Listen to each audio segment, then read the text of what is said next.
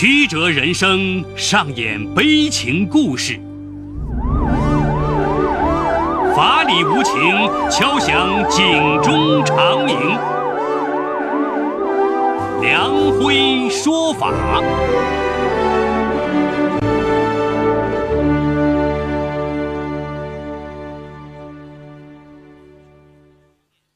梁辉说法由上海故事广播与现代家庭杂志社联合播出。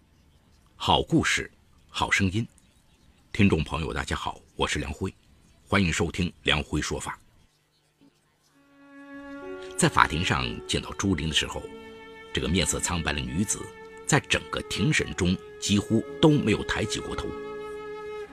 当法官问话的时候，朱玲也仅仅是心不在焉的随声迎合两句。后来，朱琳甚至只愿意低头打上是或不是的简单敷衍。但在被告人陈述阶段，这个低头的女子突然失声痛哭，满脸悔恨，嘴里还喃喃地反复着“错爱爱错”。这究竟是一个怎样的女子呢？今天我要给大家讲这么个故事，叫“错爱的美女酒托”。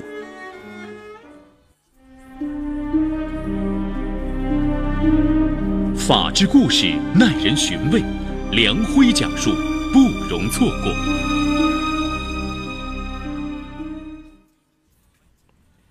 自一九九七年起，年仅八岁的朱琳就开始了和母亲相依为命的生活。父亲在一场车祸中丧命，留给这娘儿俩的，除了一套七十多平米的房子，就只有那点用命换来的赔偿款。母亲看着父亲的照片，整日以泪洗面，是小朱林童年期见到最多的画面。朱林的母亲是个农村妇女，当初是随着父亲来到县城打拼。由于学历不高，母亲主要靠做点家政赚点钱贴补家用，收入非常拮据。后来为了照顾小朱林，母亲更加拼命的工作。天有不测风云，二零零一年的时候，母亲被诊断得了糖尿病，从此病痛缠身。用父亲的命换来的那点积蓄，甚至不足以支撑母亲吃药住院的花费。在别的孩子玩耍的时候，小朱琳已经感受到了家庭的压力和生活的艰辛。为了缓解家庭压力，高中一毕业，朱琳就选择离开校园。成为了一个房产中介公司的员工。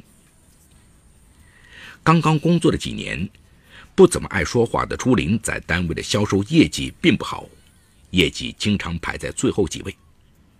但由于那几年房地产市场的升温，相对于其他一些职业，朱琳的收入也还算勉强可以糊口。虽然有了一份工作可以自食其力。但由于要给母亲治病买补品，那时候的朱琳几乎磨灭了自己爱美的天性。她不怎么买新衣服，不爱说话，孝顺乖巧。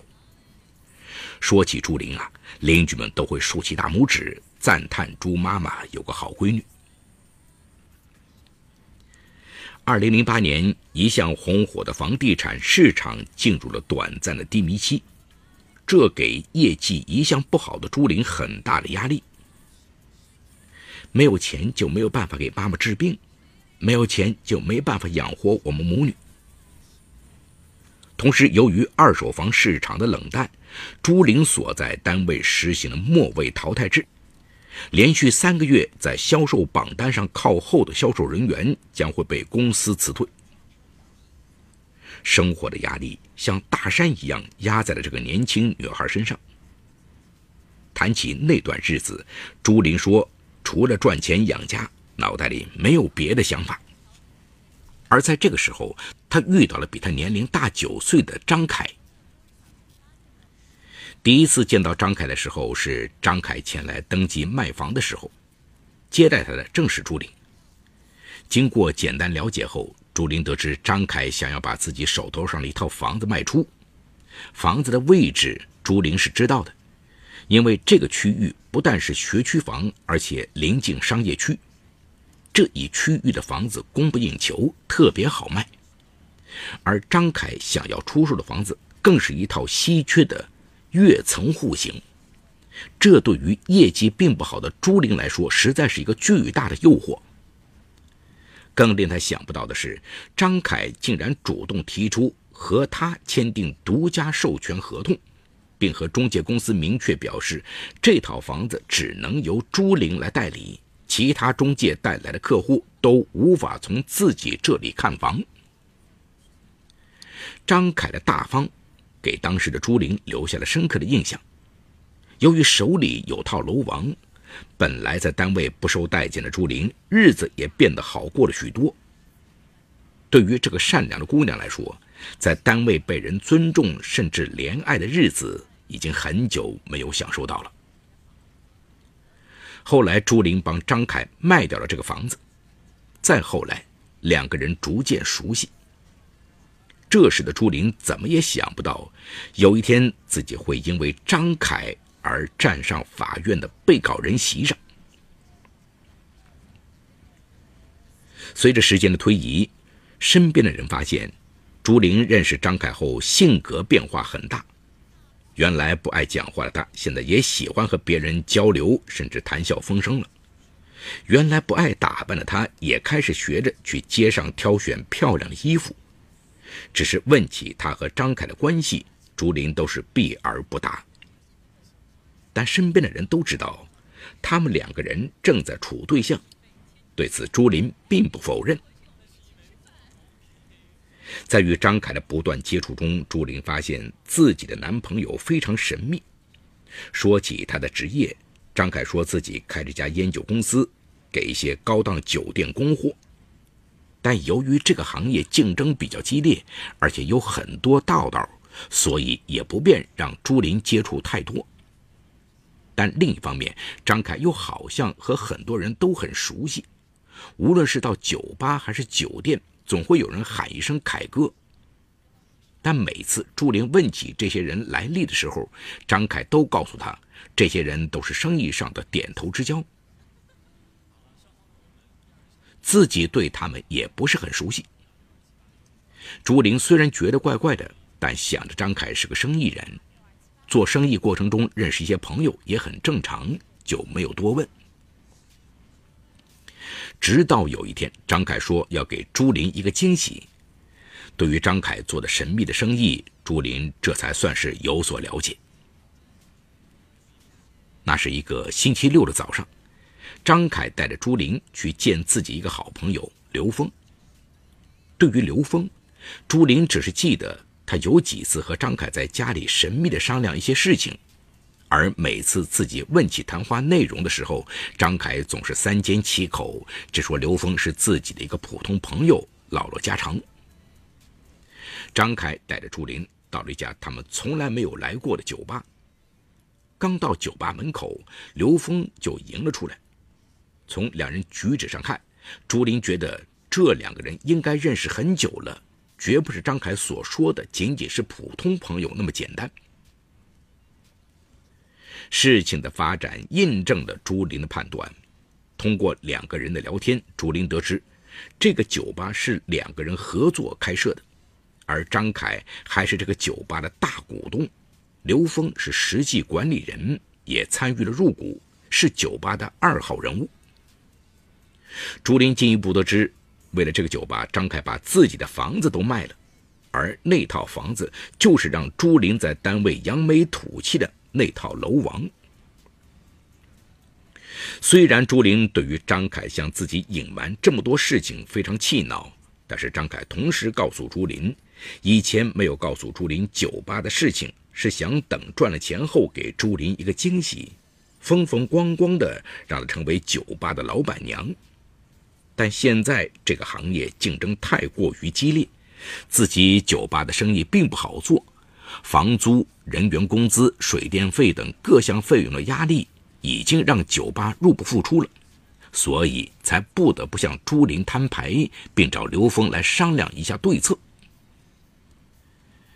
听张凯这么一说，单纯的朱琳十分感动，而且暗暗下了决心：既然这个酒吧是张凯唯一的依靠，自己一定和张凯同舟共济，搞好这个酒吧。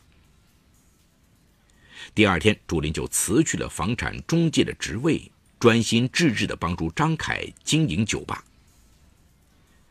在朱林逐渐熟悉酒吧业务后，张凯告诉朱林，在酒吧里最好赚的钱就是来喝酒的情侣的钱，因为很多男人不会为了一点钱在女生面前失了面子，所以他想让朱林和一些来酒吧的男士接触一下，然后消费一些价钱贵的酒，增加酒吧的营业收入。那不是骗人吗？朱琳一口拒绝了张凯的提议。但在张凯的不断公关和观念灌输下，朱玲也慢慢转变了自己的看法。这使得他单纯的认为，自己的任务仅仅是和别人聊一下天，自认为不做别的出格的事情不会受到法律的追究。再加上男朋友的事业现在那么难，也就同意了张凯的提议。就这样，朱玲开始在张凯的授意下做起了酒托。从他的谈吐和为人处事来看，朱玲身上已经看不到当年那个受尽白眼的小中介的身影。现在的她已经成了业界小有名气的美女酒托，而张凯也在朱玲的帮助下，生意有了很大起色。二零一三年的一天，朱玲在街上偶然遇到了小丽。小丽是朱玲在做房产中介时认识的小妹。朱玲记得，那个时候小丽刚到单位，始终做不出什么业绩，自己比她来单位早，年龄还大上几岁，加上自己卖出张凯房后，工作也有了很大起色，所以小丽会时不时向朱林请教一些关于房屋销售的问题。由于觉得小丽和刚入行时的自己很像，朱林也就力所能及的给予小丽一些帮助。甚至在自己业绩不错时，也会分上一些客户资源给小丽，两个人由此还成为了闺蜜。只是后来自己离开了中介行业，做起了酒托，就很少和以前的朋友联系。那个时候，在朱琳看来，自己的职业还是有些见不得人的。但是现在的朱琳早已经不是以前那个单纯的女孩了。在他看来，酒托工作一方面是自己和张凯的事业，另一方面也给自己带来了可观的财富。于是，当他听小丽抱怨做房产中介每天风吹日晒，还要受人冷眼的时候，朱林就怂恿小丽跟着自己干。怕什么？这叫周瑜打黄盖，愿打愿挨。咱们陪他们吃饭聊天，他们买点酒，天经地义。放心，这个职业很正当。看着小丽犹豫不决，朱林给小丽打气儿。虽然觉得有些不妥，但是想想风吹日晒的生活，小丽决定还是听朱姐的，先做一下试试，看看自己有没有潜力。张凯听说朱琳找到了小丽来帮忙，非常兴奋，他告诉朱琳。干脆让小丽多找几个小妹来帮忙，这样可以吸引更多的相亲男士来酒吧消费。张凯给朱琳也算了一笔账，朱琳一个人就让自己的酒吧几乎起死回生。如果多找上几个姐妹，那自己的酒吧肯定会盈利翻上几番。虽然内心深处觉得这种行为不妥，但看着张凯期盼的眼神。想着他对自己说过的赚了钱就娶你的承诺，朱琳还是答应帮张凯多发展几个陪酒小妹。虽然走出了这关键的一步，朱琳就开始为酒吧未来的发展积极出谋划策。朱琳提议可以进一步解放思想，不一定非要发展女孩，因为对于网上相亲来说，分不清男女。可以让男扮女装，在网上勾引网友来消费，而女士只负责去陪酒点菜就可以了。这样分工协作，工作效率会更高。听到朱琳的设想，张凯非常高兴，因为他知道这个时候的朱琳已经和自己完全一条心，成为了名副其实的贤内助。第二天，朱琳说服小丽一块在网上发布了高薪招聘的帖子。一个星期时间，先后就有七个人加入了朱琳的团伙。为了刺激大家的积极性，朱琳设置了梯次性的动态奖励机制，用以奖励业绩较好的员工。当然，为了防止七个人心存异心，朱琳让刘峰和小丽带着几个员工负责监视大家，并没收了几个人的身份证。同时设定公司规章制度，不经允许不得随意出行、与家人联系。后期甚至开始用言语进行威胁。这个时候，大家才发现，漂亮可人的朱姐已经变成了强势的大姐大。有一次，当一个女孩提出想辞职时，平时总是笑盈盈的朱琳上去就是一顿拳打脚踢，并让刘峰把他关了两天的禁闭。从此以后，再也没有人敢在公开场合提出辞职了。而朱琳没想到，自己百密一疏，一个不小心，最终导致了这个酒托团伙的覆灭。原来，虽然小红作为酒托在陪酒的时候是被监视的，但是由于怕影响顾客上钩，刘峰只能远远的监视，或者以酒吧服务询问的形式进行动态化的监视。而小红为了逃脱朱琳的控制，早就把自己的藏身地点写在纸巾上。在一次陪酒的过程中，小红趁着刘峰不注意，把这个纸巾放在了自己相亲对象张斌的桌上。感觉事态严重的张斌并未声张，而是离开酒店后第一时间选择了联系小红家人和报警，而警方也在第一时间抓获了张凯和朱琳等人。让朱琳想不到的是，面对警察的询问，平时对自己百般恩爱的张凯却把所有的责任推在了自己的身上。张凯表示，他和朱琳只是男女朋友关系。他开了这间酒吧不假，但他并不知道朱琳背着自己从事酒托的工作，更不知道朱琳背着他发展了那么多人，最终演化成了一个酒托团伙。他也非常痛心。看到张凯的表现，朱琳彻底失望了。自己做的一切都是为了张凯所谓的事业，为了他能兑现与自己早日结婚的承诺。但此时，张凯却一脚把自己踢开，并把所有的责任推到了自己身上。更令人想不到的是，在一次问话的过程中，张凯把矛头直接指向朱琳，并对朱琳破口大骂。审查起诉阶段，检察机关认为小红等人虽然参与了诈骗活动，但其犯罪情节较为轻微，且行为时身体受到了外部控制。到案后如实供述，帮助警方迅速侦查处理案件，所以对其免于起诉。二零一五年三月十八号，法院在开庭审理后认为，张凯、朱琳等人构成强迫劳动罪、诈骗罪。虽然张凯拒不承认自己知晓朱琳的行为，但根据朱琳、刘峰等人的供述以及受害人小红的口供。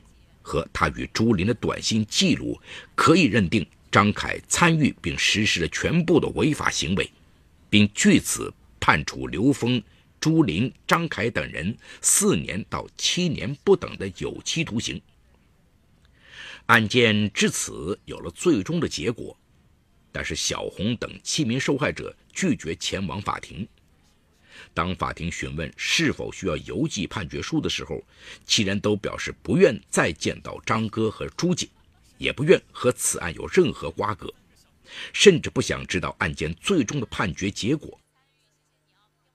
他们相信法律的公正，但此刻的他们只想在走过人生的弯路后，重新找准生活的方向。好，故事说到这儿就告一段落。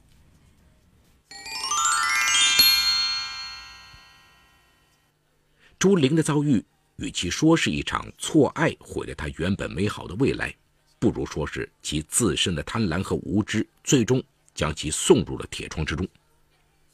在明知酒托是骗人的行为时，为了快速的获得财富，帮助男友，朱玲用周瑜打黄盖，一个愿打，一个愿挨来说服和麻痹自己，毅然投入了酒托诈骗的行列，甚至将更多与他一样年轻的人拉入了这个犯罪团伙，无法回头。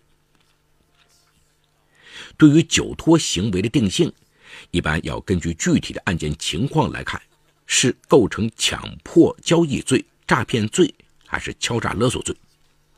但从朱林等人故事中透露的细节来看，朱林等人以虚假的交友、婚恋等方式诱骗被害人进行高额的消费，并进行了严格的分工。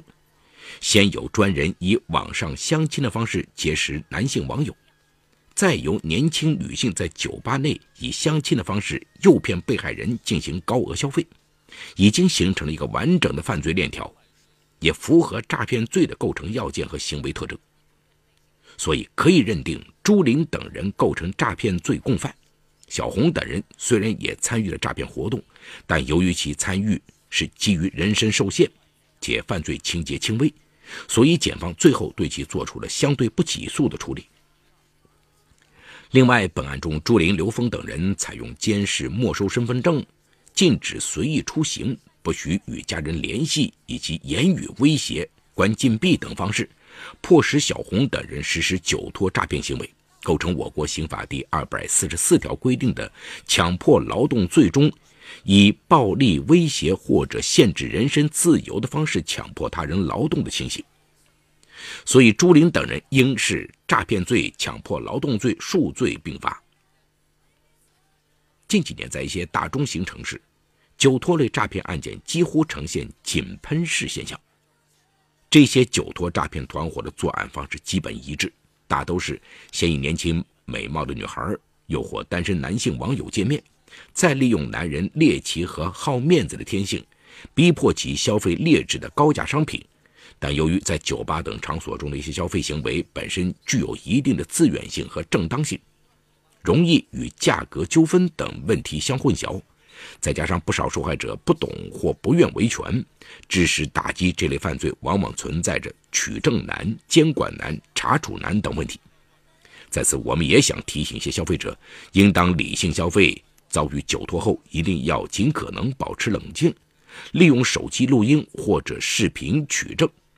保留相应的消费单据或记录，并及时拨打报警电话。